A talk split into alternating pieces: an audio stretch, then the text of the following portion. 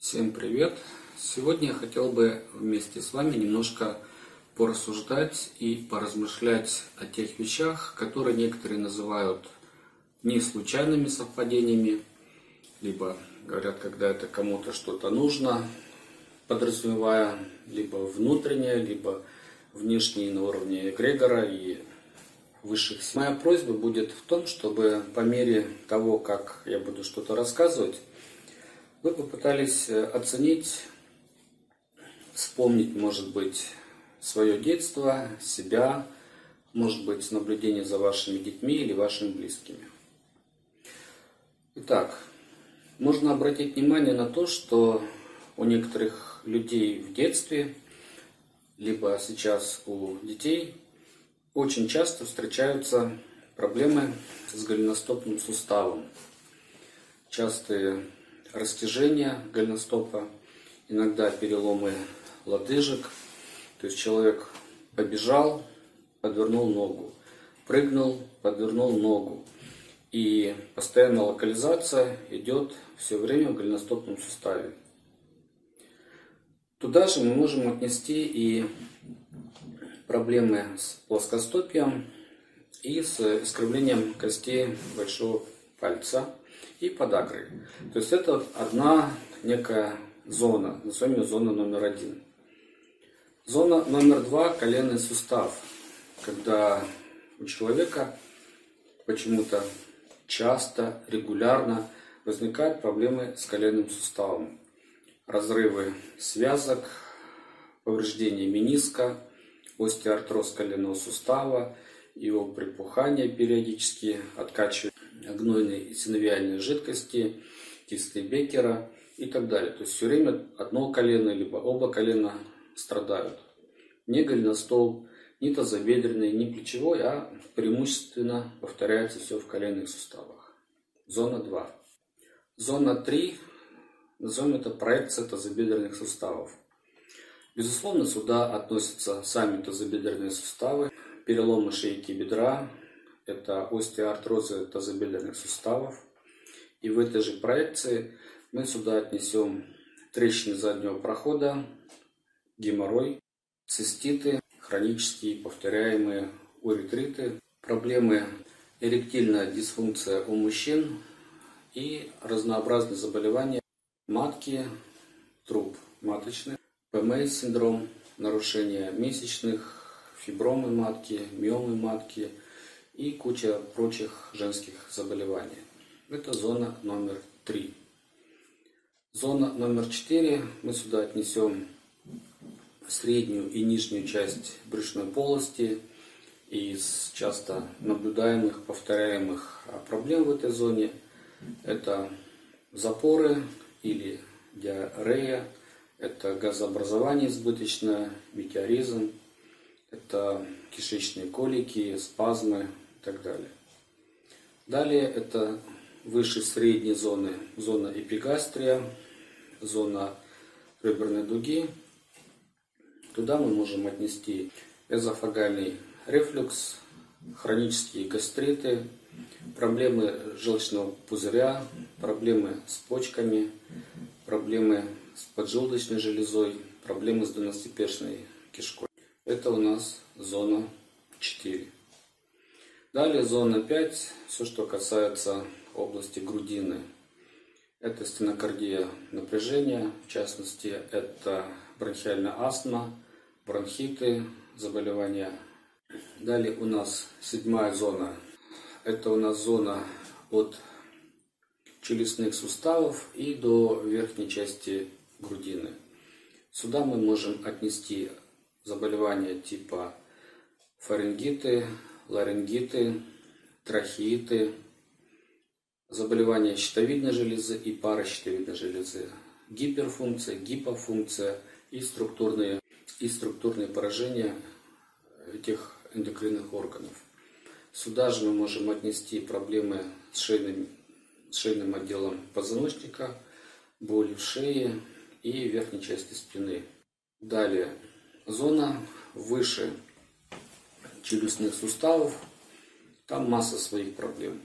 Это разнообразные синуситы, этмоидит, гайморит, фронтит, пансинусит, атиты, мастоидиты, нарушения, нарушения органов зрения, функциональные и анатомические проблемы головного мозга и головные боли напряжения, мигренеподобные боли, мигрени, эпилепсия, эпилептоидные припадки, нарушение памяти, Альцгеймера, Паркинсона и так далее. Далее это генерализованные проблемы, то есть то, что касается всего организма, всего тела. Сюда мы можем в какой-то мере отнести атопический дерматит, аллергические заболевания, экзему, псориаз, системные заболевания, аутоиммунные заболевания, которые, которые не имеют своей ясной и точной локации, топической локации. Таким образом, я сейчас условно разбил анатомию человека на какие-то зоны. Зона голеностопа и ниже – раз, колено, коленная зона – два, зона лобковой кости тазобедренных суставов – три, нижняя средняя часть живота – четыре, верхняя часть живота – пять, область грудины – шесть, область шеи – семь, область э, верхняя часть головы 8, общее тело 9. Понятно, что я не стал сейчас концентрироваться на перечислении всех разнообразных типов заболеваний, куда их можно было отнести, вы это можете поупражняться сами. Например, нарушение ритма сердца, куда вы отнесете? Да, зона сердца за грудиной. Куда вы отнесете гематологию, заболевания крови? Да, это как раз последняя часть, это как раз последняя девятая генерализованная зона всего тела. Причем, смотрите, на протяжении жизни человека эти заболевания повторяются из месяца в месяц, у кого-то из года в год на протяжении нескольких лет. То в стадии ремиссии, то в стадии обострения – хроническая патология, неважно чего, хронические заболевания внутренних органов или суставов, костно-мышечного аппарата и так далее. Что может предложить и что делает на сегодня современная медицина? Безусловно, она пытается снять в первую очередь боль и острый процесс. То, что абсолютно необходимо, и понятно, почему это делается – Второе, оно пытается компенсировать гиперфункцию либо гипофункцию.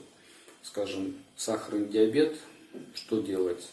Нехватка инсулина, значит надо его вводить извне при диабете первого типа. Сахарный диабет второго типа, инсулин в норме тканей не потребляют, не восприимчивы к инсулину. Что делать? Значит, нужно изменить уровень восприятия клеток к инсулину.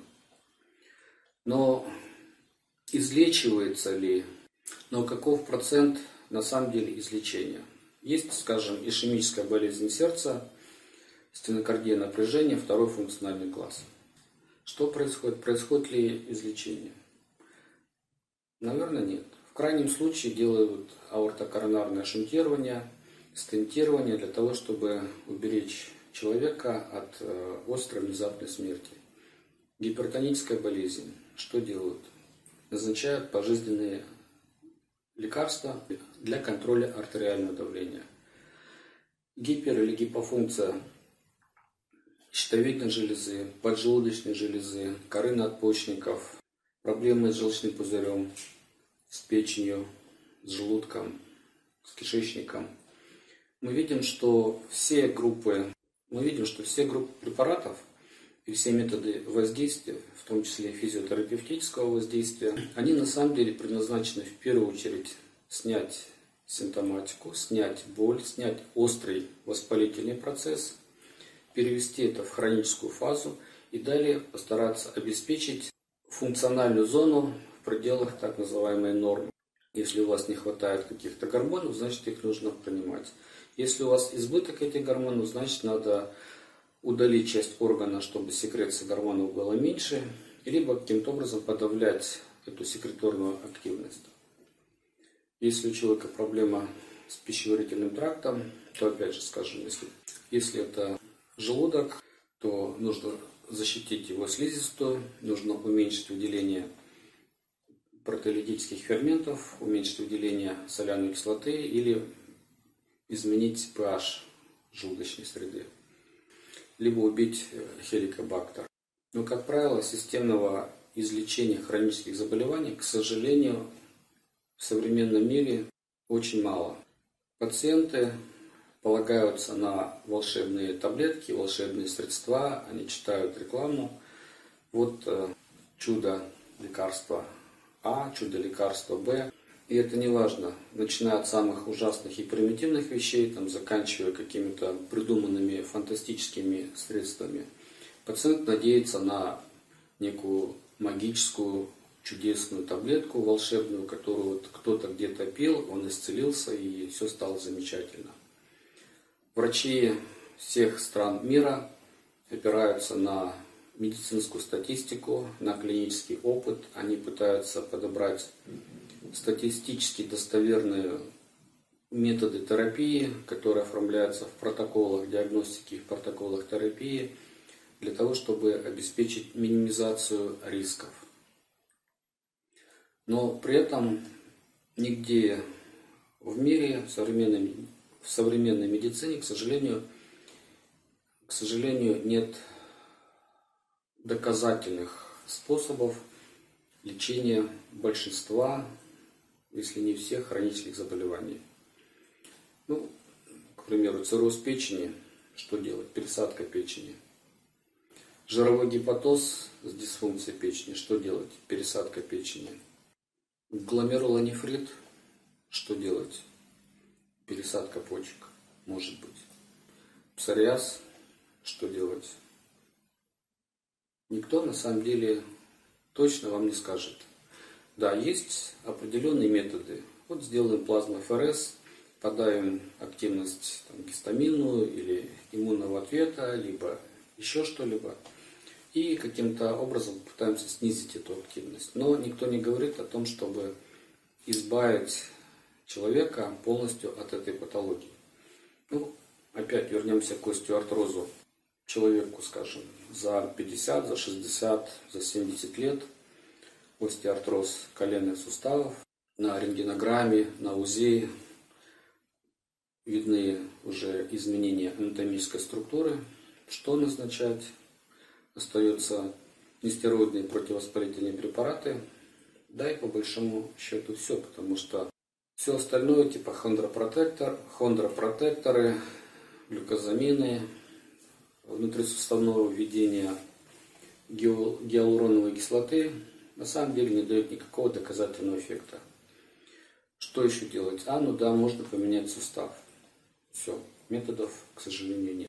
Как на это все смотрит традиционная медицина? Причем неважно, читаете ли вы трактат тибетской медицины Джудши, или вы читаете а, пояснительные, пояснительные записки к трактату Джудши Вандурья Онбо.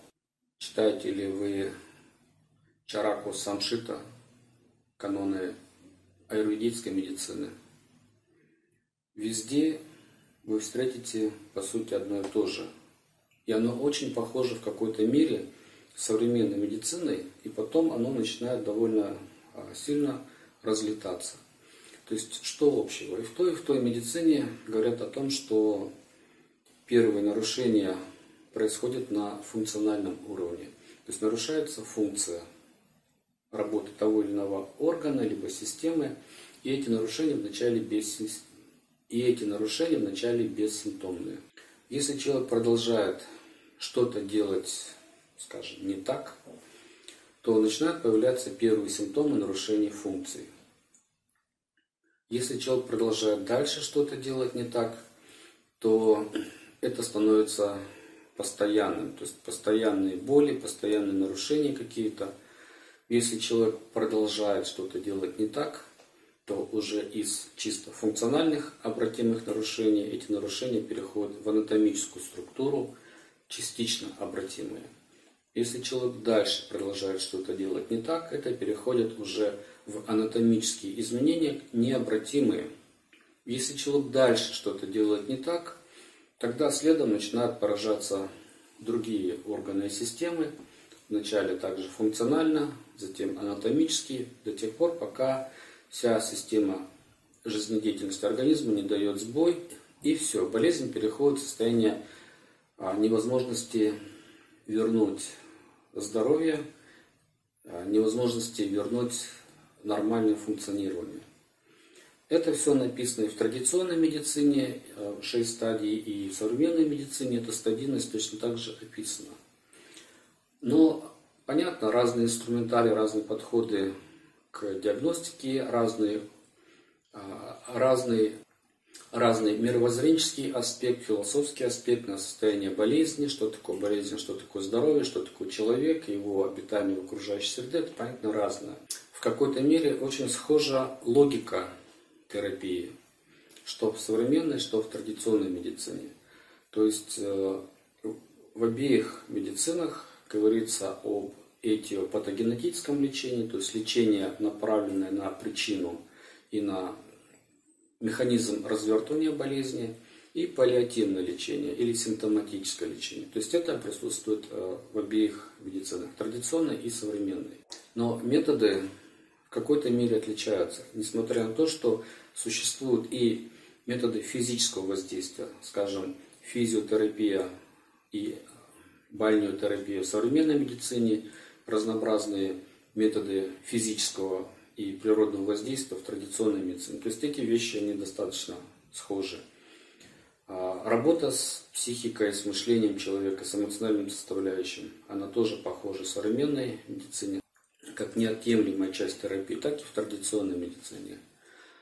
Но э, ключевая разница возникает в том, что этиология и патогенез, они описываются совершенно по-разному, и совершенно по-разному определяется место человека в окружающей среде и способы гармонизации интеллекта и эмоций человека, и гармонизации поведения человека э, в ритме жизни, окружающей среды, в ритме циркадном, в ритме сезонном и как найти баланс жизнедеятельности человека в зависимости от природы. Вот здесь уже идет принципиальное отличие современной медицины и традиционной медицины. Можно ли говорить о сравнительной эффективности? Да, можно.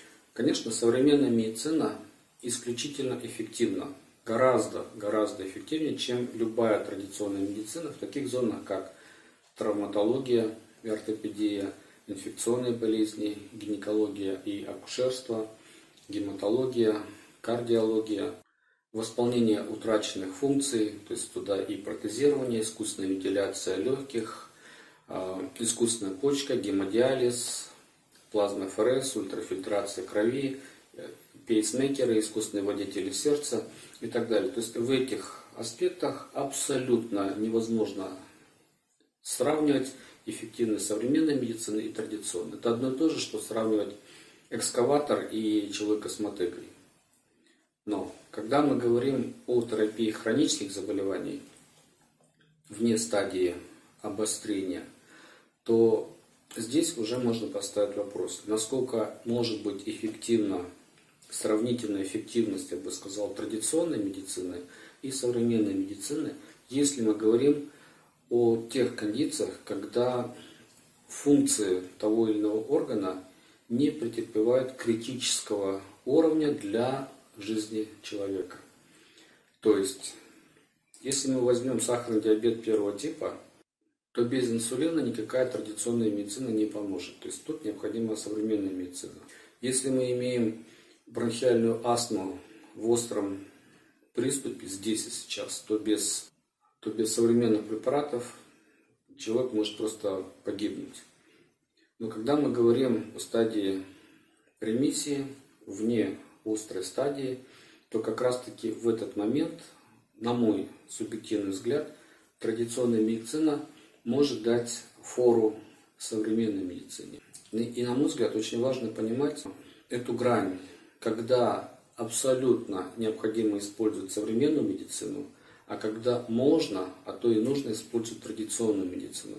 Нельзя подменять традиционной медициной современную медицину в случаях, когда состояние пациента угрожающее, ему, и он может просто умереть без оказания современной помощи. Но, как я сказал, если это стабильная хроническая патология, повторяющаяся в течение месяцев или лет, то в этих случаях очень даже эффективно могло бы быть использование в купе современной медицины методов традиционной медицины для того, чтобы уменьшить дозировку либо количество препаратов, назначаемых в современной медицине, и может постепенно уйти на нет. Естественно, все это делается под контролем анализов крови, ЭКГ, прочих методов современной диагностики. То есть ты не можешь просто взять, отпрыгнуть сразу от методов современной терапии и включиться в, хрони... включиться в традиционную медицину. Ты не можешь это сделать до тех пор, пока это хроническое заболевание не угрожает жизни. То есть, если это не угрожающий жизни гастрит, мы, и мы понимаем, что угрожающих жизни кондиций при тех или иных заболеваниях а, не так уж много. И мы можем их всегда очень четко вычленить, когда это угрожает жизни, когда это пограничное состояние, когда это не угрожает жизни. И о том, когда, у каких людей, каким образом, какие методы традиционной медицины могут быть эффективны у пациентов с хроническими заболеваниями, мы поговорим с вами в следующий раз.